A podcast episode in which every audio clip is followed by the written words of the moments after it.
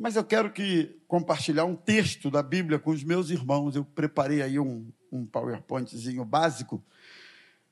São dois textos. O primeiro é o de Hebreus, capítulo 12, verso 1, apenas um versículo. E o segundo, primeira carta de Paulo aos Coríntios, capítulo 9, versos 24 ao 27. Então, pode ser? Hebreus, capítulo 12, verso 1, diz assim: Portanto, também nós, visto que temos a rodear-nos tão grande nuvem de testemunhas, desembaraçando-nos. Pode repetir comigo essa expressão? Desembaraçando-nos de todo o peso e do pecado que tenazmente nos assedia, corramos com perseverança a carreira que nos está proposta. Agora, 1 Coríntios, capítulo 9, versos 24 ao 27. Volta aí um pouquinho, 1 Coríntios, capítulo 9, verso 24.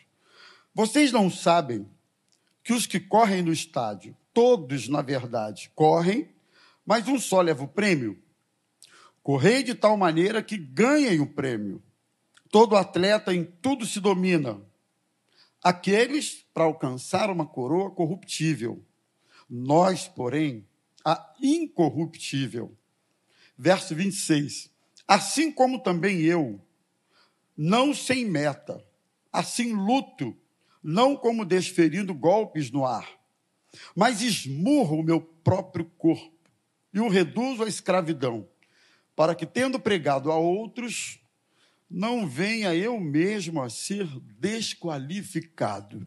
Vamos orar? Esses dois textos que eu quero compartilhar com vocês. Senhor Jesus, fala conosco através da tua palavra, que ela traga luz, que a tua palavra nos abençoe, que a tua palavra nos ajuste, nos ajude a ajustar os passos que nós possamos caminhar no prumo, Senhor, de acordo com a tua palavra.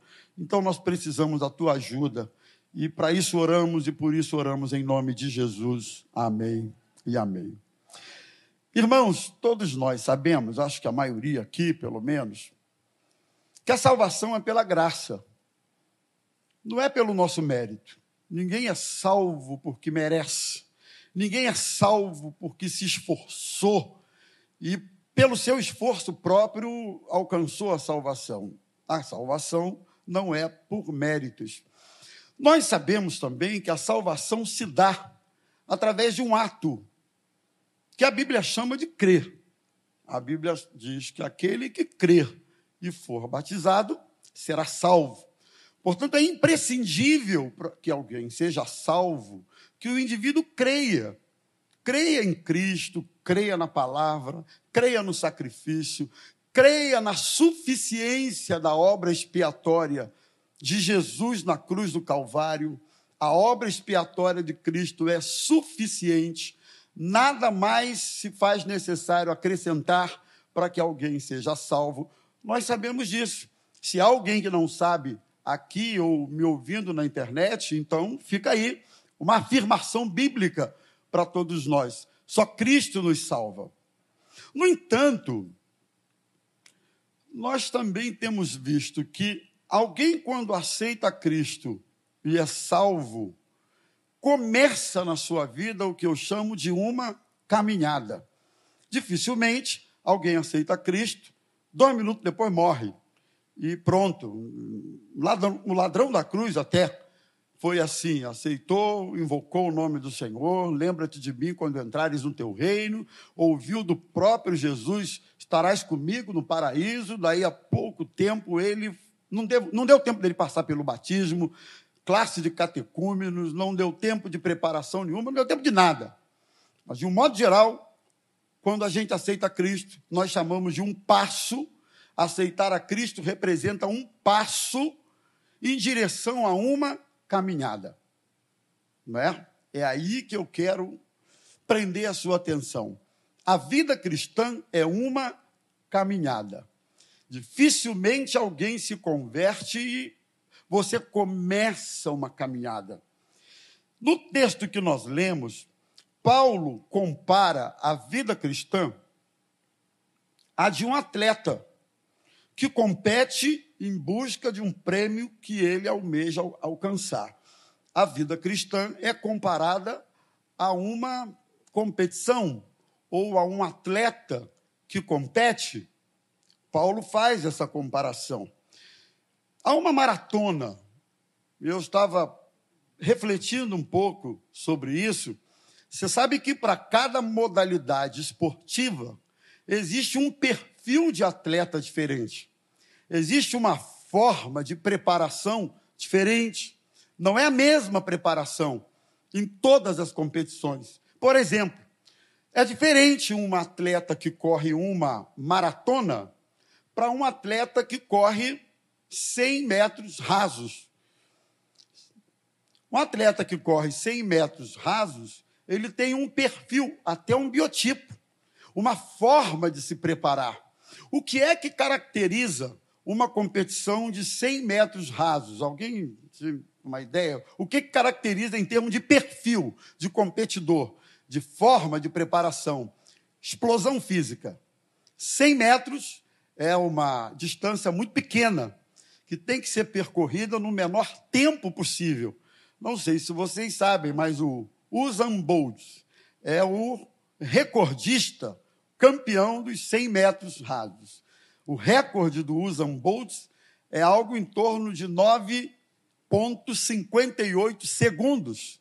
O cara tem uma explosão física que permite que, que, com que ele corra uma distância dessa em tão pouco tempo. Então ele se prepara para isso, ele condiciona o seu físico para isso, etc. e tal. Mas quando você vai para uma maratona, o perfil é outro. Uma maratona são 42 quilômetros, não são 100 metros. 42 quilômetros requer uma outra forma de preparação. 42 quilômetros não é explosão física. 42 quilômetros é uma outra característica de perfil. Alguém sabe? O 42 quilômetros maratona é resistência. Certo? O sujeito corre uma maratona em, em uma hora, duas, duas horas. São 42 quilômetros. Então o cara tem que ter resistência para começar sua maratona e terminar a maratona. E tem que ter uma outra resistência, um outro preparo, um outro perfil ainda mais apurado para começar a maratona e não só chegar ao final, mas chegar no pelotão de frente. E um outro perfil ainda mais para vencer a maratona. Primeiro, segundo, terceiro lugar, né? São formas de preparação diferentes. E eu fico pensando, irmãos, que a vida da gente não é um tiro curto de 100 metros. A caminhada com Cristo não é um tiro curto de 100 metros, que dura alguns segundos, a menos que alguém aceite Jesus e morra. A vida com Cristo é uma maratona. São 10, 20, 30, 40, 50, 70 anos caminhando com Jesus, considerando que alguém dure até a sua velhice. Então, é interessante a gente observar a necessidade de uma preparação adequada para uma maratona. E é interessante que algumas pessoas não só têm uma excelente explosão para um tiro curto na caminhada com Cristo, mas ele não tem resistência para durar muito tempo nessa caminhada. Ele tem uma excelente explosão para começar alguma coisa na vida, um casamento. Começar um casamento numa explosão é mole. Quero ver 30, 40, 50, por aí vai. Décadas ao lado da mesma pessoa. Esse ano eu faço 30 anos de casado. Tempo passa, 30 anos. E quando eu olho assim, né, parece que foi ontem, já fico ouvindo essas perguntas, ah, 30 anos, como se fosse coisa de outro mundo, o que para muita gente é medo. Como é que faz para chegar até lá? Eu disse, olha, não, não pergunta muito, não. É, o negócio é que a gente vai caminhando. A gente vai. Há quem diga assim: você tem que pensar muito antes de casar. Depois que casa, não pensa, não, vai. Vai. Porque se pensar muito, você. Então, vai.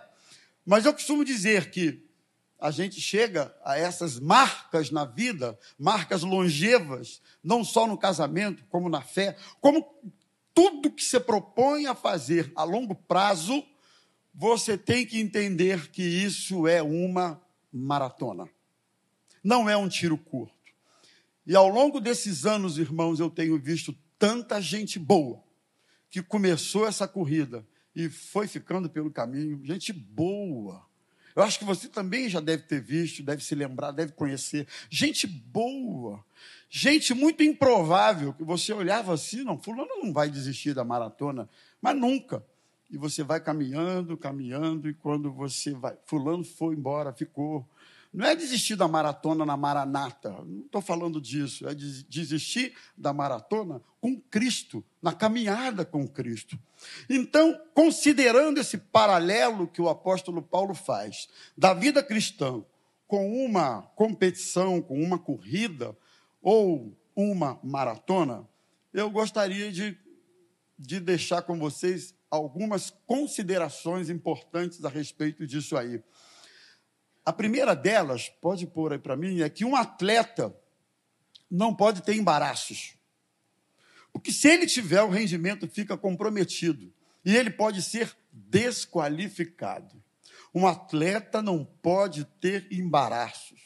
Escritor aos Hebreus, no capítulo 12, foi o primeiro texto que eu li, fala sobre isso. Desembaraçando de todo peso.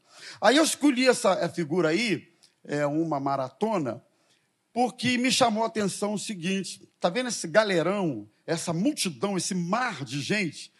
Você observa que vários deles estão correndo com faixas, outros com fantasias, outros você vê que está mais pesadinho. Você percebe que o perfil de muitos desses corredores não me parece ser um perfil de alguém que vai chegar ao final dessa maratona você, você percebe que existem algumas coisas que pesam para o maratonista. Pesam. O peso do corpo pode ser um embaraço. Não só o peso do corpo, mas o excesso de adereços. Para quem está competindo uma maratona, os adereços podem ser embaraçosos, penduricalhos, coisas que pesam, coisas que incomodam, coisas que fazem volume, coisas que, né? E que ao longo de, uma, de um percurso de 42 quilômetros, isso vai ser um fator de complicação para o indivíduo. Então, o que é que pode ser um embaraço? O peso do corpo, o peso do acessório, a falta de disciplina pode ser um embaraço. Desses, muitos começam com aquele pique na frente, mas logo, logo vão passando para o grupo de, do meio, de trás e vão ficando porque é, começaram a imprimir um ritmo forte demais no início, e aí não manteve a regularidade. O interessante não é o ritmo forte, é a regularidade. Tudo na vida você precisa ter regularidade. E no Evangelho, claro, não é diferente. Então, pode ser um condicionamento físico, precipitação pode ser um embaraço, pode desqualificar o atleta a precipitação na largada. Já viram aquelas provas em que alguém dá um tiro e indicando o momento da largada? Se alguém larga antes do tempo, ele queima a largada e pode até ser desqualificado. O descumprimento das regras, meus irmãos, é um elemento desqualificante para um atleta que ah, as competições têm suas regras. Ninguém pode competir com regra, regras próprias. E eu quero transportar isso, esse raciocínio, né, essa lógica que a gente está usando aqui, para a vida espiritual, porque é exatamente isso que acontece na vida espiritual. Há vários fatores que podem embaraçar uma pessoa nessa corrida. Repito, que não é de 100 metros, mas é uma maratona de 42 quilômetros. E aí, o escritor aos Hebreus fala sobre uma dessas coisas. O pecado. É. Sabia que ainda se fala de pecado nos dias de hoje? Muita gente parece que pensa que ah, falar de pecado agride, falar de pecado espanta. Não, não. A gente precisa falar de pecado, porque não existe nenhum outro elemento mais desqualificante, embaraçoso para alguém que está na maratona da fé do que a presença do pecado. E o escritor aos Hebreus diz assim: tenazmente nos assedia. Não é uma palavra muito comum, tenazmente, mas sabe o que ela significa? Tenazmente, constantemente, de forma persistente. O pecado, de forma perseverante, nos assedia. O pecado está à nossa porta, batendo o tempo todo. Nós somos rodeados por isso, cercados o tempo inteiro, irmãos, pela possibilidade de cairmos no pecado. Então, alguém que desconsidera isso, alguém que ignora, não dá atenção para esse fator, vai ficar no caminho. E nós vamos encontrando na Bíblia gente que ficou no caminho, perdeu batalhas. Eu me lembrei de Acã, na cidade de Ai. Havia uma ordem de Deus para que não se pegasse dos utensílios da Babilônia, porque era uma ordem de Deus. E Acã foi lá e tomou da capa, e tomou de alguns utensílios, e por isso Israel perdeu aquela batalha. E Josué foi orar: por que é que perdemos a batalha? O que, que houve? E Deus disse assim: você está orando porque Israel pecou. Levanta daí, tem pecado. Houve a prática do pecado no meio de vocês. Na verdade, Israel ali era o Acã. O pecado de Acã comprometeu a vitória daquele povo naquele instante. Então eu aprendo que a presença sistemática, contínua, consciente do pecado na nossa vida é um elemento que pode desqualificar as pessoas. Negociar valores pode ser um embaraço, irmãos. Como nós negociamos valores com tanta facilidade? Sabe por que a gente negocia valores? Porque muitas vezes é cômodo, é conveniente. Algumas coisas a gente negocia porque nos favorece. Isso pode ser um elemento de embaraço, soberba, excesso de confiança em si mesmo. Pode ser um elemento embaraçoso segundo a Crônicas 26, tem lá uma história de um rei chamado Uzias. Esse homem começou tão bem o seu reinado, esse homem temia Deus. Enquanto ele se propôs a buscar ao Senhor, diz o texto, Deus era com Uzias e Deus abençoava. Até que, o texto diz, vê lá, se tornou forte. Até que o seu coração se tornou autossuficiente. A partir dali, Deus, Deus, Deus não sei se eu posso dizer Deus se afasta. Eu acho que a própria pessoa que se afasta. Não é, não é Deus que se afasta. Deus não se afasta da gente, mas as pessoas se afastam. Então, a prática sistemática do pecado é um elemento assim que pode desqualificar.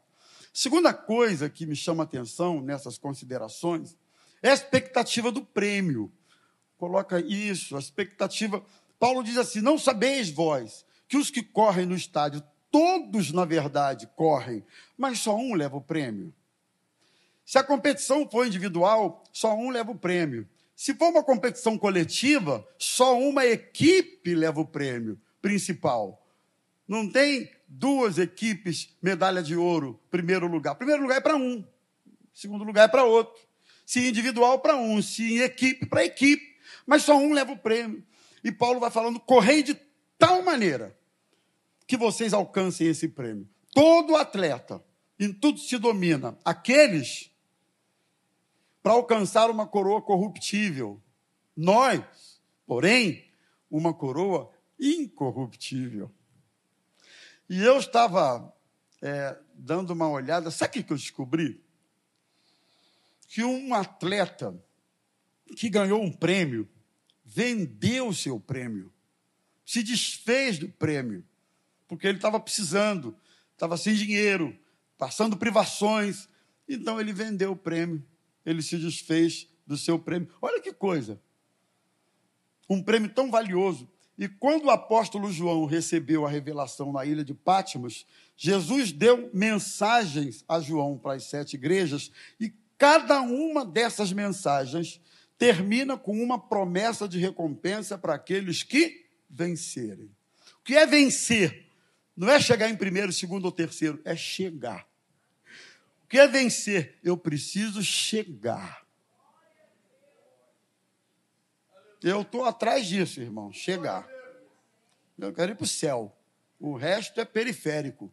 Eu preciso mesmo é saber que o meu foco está em Cristo e é para o céu que eu estou indo. Não é? Então ele vai, ele vai falando, eu, eu pontuei aqui, em Apocalipse capítulo 2, 3, para a igreja de Éfeso, ele termina dizendo: Ao vencedor lhe darei o direito de se alimentar da árvore da vida que se encontra no paraíso de Deus. Para Esmirna, ele diz: O vencedor de maneira alguma sofrerá o dano da segunda morte. Olha as promessas, olha o prêmio. Sardes, ao vencedor, será assim vestido de branco, e de modo algum apagarei o seu nome do livro da vida. Pelo contrário, confessarei o seu nome diante de meu Pai e diante dos seus anjos. Olha o prêmio. Para Laodiceia, que teve uma palavra dura de repreensão, de arrependimento, ele diz: Eis que estou à porta e bato, diz o Senhor. Mas no final, para a igreja de Laodiceia, ele diz assim ao vencedor: Darei o direito de sentar comigo no meu trono, assim como também eu venci e, me entre, e, me, e, me, e entrei com o meu pai e me assentei no seu trono. E ele vai falando, versos 2 a 5, capítulo 21. Então eu, João, vi a cidade santa, a nova Jerusalém, que descia do céu, como uma noiva adornada para o seu esposo. E ouvi uma voz do céu dizendo: Eis o tabernáculo de Deus com os homens. Ele habitará com eles e será o seu Deus. E Deus enxugará toda lágrima dos seus olhos. Não haverá morte, nem pranto, nem clamor. Não haverá dor, porque as primeiras coisas são passadas. Então, o que estava sentado no trono diz: Eis que faço novas todas as coisas. E acrescentou: Escreva, porque essas palavras são fiéis e verdadeiras. E o Paulo diz assim: para mim tenho por certo que o sofrimento deste tempo presente não são dignos de ser comparado com a glória que há de ser revelada a nós. Olha o prêmio. Então, deixa eu dizer uma coisa para você, irmão. Não negocie o seu prêmio. Estamos juntos até aqui? Não negocie o teu prêmio. Muitas ofertas poderão surgir no seu caminho para você negociar o prêmio. Muitas propostas, e surgem mesmo, irmãos, surgem, mas não negocie, porque o teu prêmio, a tua coroa, é incorruptível. Ninguém pode roubar isso de você. Fique firme com o teu prêmio. Terceiro, vamos em frente. É preciso ter cuidado para não correr em vão ou ser desqualificado. É, sabe que é uma possibilidade. Versículo 27, Paulo diz: Eu esmurro meu corpo e o reduzo à escravidão, para que, tendo pregado a outros, não venha eu mesmo a ser desqualificado. Olha o nível de renúncia. Esmurro meu próprio corpo. Olha o nível de entrega. Olha o nível de. Hã? Ele diz assim, porque pregando a outros, o que, que adianta pregar, estar tá aqui, bonito, e depois ser desqualificado? Não adianta nada. Não adianta. É uma tragédia. Ao final da vida, ou ao final da jornada, saber que foi desqualificado. E algumas coisas desqualificam. Podem desqualificar. Eu selecionei algumas, mas tem uma aqui que eu quero destacar. Sabe o que é, irmãos? Falta de conversão verdadeira torna uma corrida em vão. Já analisou isso? Falta de conversão verdadeira. Eu tenho percebido, pastor, uma confusão que algumas pessoas fazem, que é o seguinte: algumas pessoas, em algum momento, foram tocadas por Deus. Choraram, se emocionaram, se arrepiaram, ficaram tocadas, foram para casa. Puxa, que coisa bonita. Isso pode acontecer, a pessoa ser tocada por Deus. Mas não é conversão. Ser tocado por Deus e ser levado à emoção, isso é bom. Sinal que há uma sensibilidade, mas isso por si só não tem sustentação. A outra coisa é o indivíduo ser convertido de verdade é que a conversão produz uma mudança de, de rota. É, é isso mesmo. O sujeito está caminhando numa direção. E aí ele faz uma conversão de trajetória. E ele vai numa outra direção. A direção de antes era da sua própria da sua própria vontade, da, da, sua própria maneira de viver, vivia como achava que queria viver, etc. Né?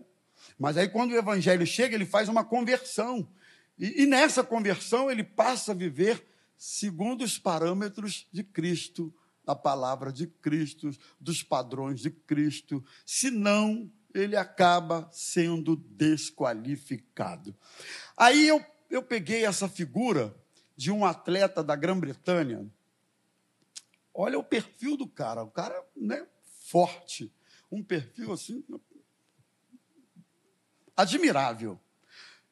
Mas você sabe, ele foi desqualificado. Sabe por quê? Ao final da competição, descobriram que ele estava usando uma substância inadequada. E foi essa substância que deu aquela performance na corrida, mas era uma substância inadequada, proibida, não podia ser usado. E ele foi desqualificado. Então, nem sempre uma boa performance, uma aparência bonita, um negócio bacana, significa uma qualificação aprovada por Deus, não é? Por isso eu gosto do que o salmista fala no Salmo 90 ele vai descrevendo a brevidade da vida, como o homem passa rápido. Aí no verso 17, ele faz uma oração que eu amo essa oração. Ele diz assim: Seja sobre nós a graça do Senhor nosso Deus, e confirma as obras das nossas mãos. Sim, confirma as obras das nossas mãos. Se nós pudéssemos, a cada passo que a gente dá na vida, dizer assim: Senhor, confirma as obras das minhas mãos. Senhor, a decisão que eu tomei, a atitude que eu tomei, confirma as obras das nossas mãos. Sabe aquela coisa de você aferir a medida o tempo todo? Porque eu percebo que muitas pessoas saem da trajetória a partir de minúsculos desvios, milimétricos desvios, que ao final de um tempo, ele que desejava ir para o sul foi para o norte. Mas tudo começou com uma medida minúscula e imperceptível, que ao final de uma trajetória desqualifica uma pessoa e faz com que ela corra em vão. E eu creio que nessa noite aqui, nós estamos sendo ah, alertados para termos essa, é, fazermos essa aferição e pedirmos assim, Senhor, me ajuda, eu, eu não quero. Eu não... Por isso que eu gosto do que o salmista fala no Salmo 139. Ele diz assim: Sonda-me, ó Deus, e conhece o meu coração. Prova-me e conhece os meus pensamentos. Vê se há em mim algum caminho mau escuso, tortuoso, enganoso, fútil, e guia-me pelo caminho eterno. Vê se há em mim algum caminho mau. Há muito tempo, quando, bem lá no início, eu li aquele texto, há caminhos que ao homem parece bom, mas o fim deles é caminho de morte. Eu falava muito isso no ar livre, no, falando para as pessoas que não conheciam Jesus e tal. Irmãos, eu depois, mais adiante, descobri que nós também entramos por caminhos enganosos, que parecem bons, mas o fim deles é caminho de morte. Por isso, aquela palavra de 2 Crônicas 7,14 se o meu povo, que se chama pelo meu nome, se humilhar, orar e me buscar, e se converter dos seus maus caminhos, eu ouvirei dos céus, perdoarei os pecados e sararei a sua terra. Então, que Ele nos ajude a não entrarmos por caminhos enganosos e não sermos desqualificados. Quarto lugar, Quarta consideração importante: nós precisamos vencer as inclinações naturais do corpo. Eu pus essa, essas duas figuras ali, olha só. Olha a primeira, a de cima, o gorducho correndo. E olha a de baixo. Um lá que não é gorducho, mas amigo, tu vê que o cara está na prova. Tu vê que ele está no caminho D. Tu vê que mais um macarrão ali, ele chega lá. São as inclinações naturais do corpo, não é? Dr. Drauzio Varela, ele tem uma máxima, que, que é maratonista, médico, ele diz assim, acho que é oncologista, né? Dr. Drauzio Varela, se não me engano, oncologista. E ele diz assim, se uma pessoa diz que acorda logo pela manhã, com uma disposição enorme de fazer atividade física, mentira.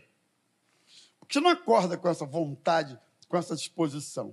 Você, teu corpo não quer isso. Você luta com o próprio corpo para imprimir essa, esse ritmo de atividade física. Né? Porque a inclinação do corpo é outra. O corpo quer, quer mesmo, irmão, é um pudim, é um churrasco. Eu amo bolo de banana. Foi dito aqui que não pode adorar, eu não adoro, mas que eu gosto, eu gosto de um bolo de banana. Atualmente eu ando até doando, porque a turma, toma, pastor, toda semana eu ganho um inteiro. Eu dou. Dou chorando, mas dou. Toma, leva. Porque não dá para mim, amigo. Se eu entrar por esse caminho aí, daqui a pouco descarrilha tudo. Então, as inclinações naturais do corpo, elas pendem para você fazer aquilo que, que vai prejudicar a tua saúde. E a vida espiritual também tem suas inclinações. Paulo disse: o bem que eu quero fazer, eu não faço, mas o mal que eu não quero, eu acabo fazendo. Que homem terrível, que natureza terrível é essa minha. Não é assim? O tempo todo a gente fica nessa luta. E nós precisamos. E tem uma coisa, hein? Não tem essa de ser solteiro, ou casado, ou jovenzinho, ou, ou velho, ou meia-idade, ou homem, ou mulher, ou pobre, ou rico. Todo mundo tem suas inclinações. E eu vou dizer uma coisa que você sabe muito bem. Você pode não dar aleluia, mas que tu sabe, tu sabe. Todo mundo sabe onde está o, teu, o seu ponto fraco e as suas fragilidades. Eu conheço as minhas. Algumas que são suas não são minhas, mas outras que você tem, eu não tenho e vice-versa. Eu conheço. Então, sabe qual é a tática? Fique longe daquilo que se expõe. Pastor Paulo Romero tem uma frase interessante, um pensamento, uma máxima, que ele diz assim: não confie na sua espiritualidade. Não confie. Não confie tanto em você mesmo, tanto na sua capacidade, a ponto de você caminhar no limite das coisas, no limite do tropeço. Não confie, porque essa inclinação natural que você tem para fazer o que não agrada a Deus, ela vai acabar falando mais alto. Então nós precisamos, todo atleta, no verso 25, ele diz: é, todo atleta é, se domina, em tudo se domina, tem que se dominar. Coisa boa do Evangelho é que o Evangelho tira a gente da escravidão das coisas. Não é? Você não fica livre das inclinações, mas você fica livre da prisão. Você fica livre do domínio você fica livre das algemas, você fica livre disso. Embora você sinta vontade, mas você não é dominado por essas coisas. Isso é lindo. O Evangelho de Jesus nos liberta, irmão. Coisa boa. O Evangelho nos liberta. E eu conheço um sem número de pessoas que foram libertas das coisas mais terríveis que você possa imaginar, que de outra forma não teriam sido, mas por causa do Evangelho foram libertas. Que a Bíblia diz: se o Filho do Homem vos libertar, verdadeiramente sereis livres. Livre. Então nós precisamos vencer. Eu quero que você saiba: é possível vencer. Em último lugar, meus irmãos, a corrida precisa ser sem interrupção. A corrida não pode ter, uh, não pode parar. Não pode, não pode. Eu vejo algumas pessoas que param com o seguinte raciocínio: eu paro, mas tão logo eu queira, eu volto. Alguém diz assim: ah, eu, eu, eu vou dar um pulinho ali, vou dar um, pedir um, um tempo para Jesus, um tempo para a igreja, um tempo que esse negócio. Um tempo. Eu vou pedir um tempo e daí a pouco, quando eu decidir, eu volto. É, essa tem sido uma das grandes armadilhas na vida das pessoas, porque essa capacidade, essa força, essa condição, esse domínio pela volta não está tão ao seu alcance assim. É, muitas pessoas. Alguém se lembra? Ah, acho que muita gente vai se lembrar de uma coisa: areia movediça. Lembra disso? A areia, jeito quando caía, né, aqueles filmes que a gente via muito, e ele, ele vai sendo, ele vai sendo hã, sugado pela aquela areia. Interessante que quanto mais ele se bate, mais ele é. Se alguém lhe jogar a corda uma, um pedaço de pau, uma madeira, e não puxar, ele acaba sendo engolido. Assim é quando alguém fica longe de Jesus, longe do Evangelho, longe da casa de Deus, longe da palavra, ele vai sendo sugado. Por isso, não pare na sua caminhada. Está difícil? Prossiga. Está doendo? Prossiga. Na caminhada, muitas vezes, você faz exercício com dor. Eu estou fazendo. Sim, não parece, mas estou. Você faz com dor. Você vai no outro dia, está doendo, dói a musculatura. Se eu falei para um amigo lá que estava me ajudando, falei, cara, está doendo. O problema é seu, vamos embora, pega o peso. Caramba, o problema é seu. E você puxa o ferro com dor, você malha a perna com dor, você vai correr com dor. Dor. E dizem que quando você para de sentir a dor, é que não está legal. Você tem que ir hipertrofiando a musculatura. Parou de doer, tem que aumentar a carga, até voltar a doer. É um troço, irmão. Desculpe a expressão, nojento. E, e tem outra, não pode tomar Dorflex. Ah, vou tomar um Dorflex e negativo. Tem que doer. E tem que malhar em cima da musculatura doída, dolorida. A vida cristã, irmãos, às vezes dói. Dói por conta de família, dói por conta de um monte de coisa, dói. Mas a gente precisa. E, pela rejeição dos outros, dói. E de dores em dores você tem que caminhar.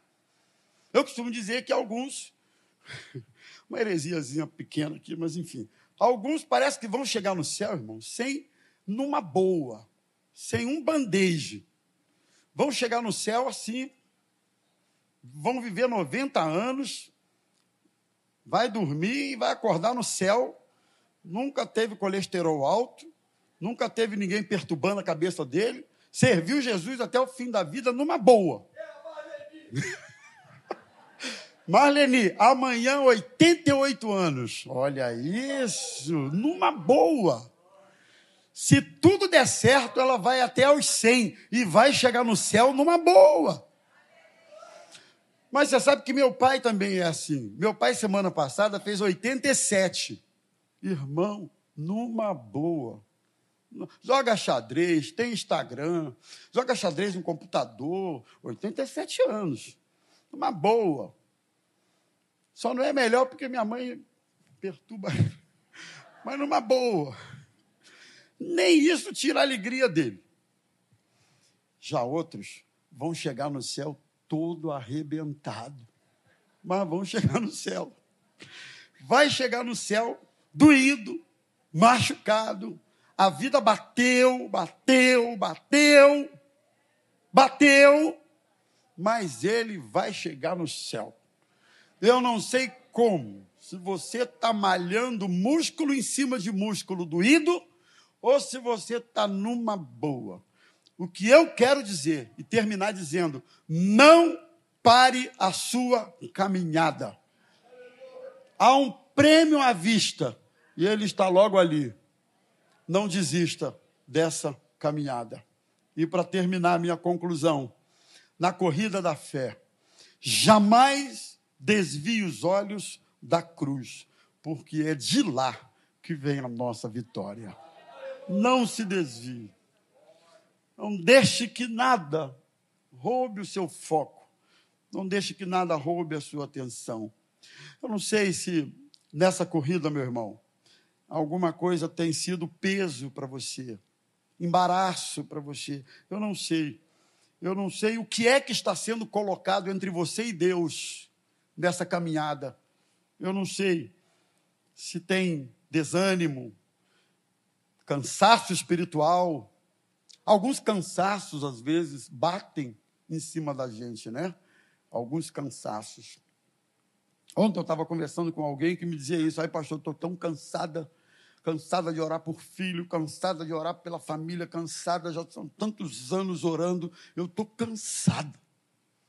Bate esses cansaços, as inclinações da natureza. Eu não sei se é a incredulidade, se são os questionamentos. O que é que está interferindo de alguma maneira sobre o risco de comprometer a sua conclusão, a sua chegada, a bandeirada final que vamos receber de Jesus, em que ele vai nos dizer: Vinde benditos de meu Pai, tomai por herança o reino que vos está preparado desde a fundação do mundo, entra para o gozo do seu Senhor.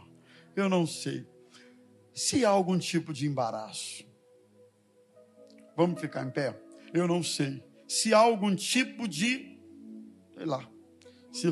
Você não vai sair daqui hoje sem orar por alguém aqui, porque quem sabe essa mensagem foi para você, meu filho?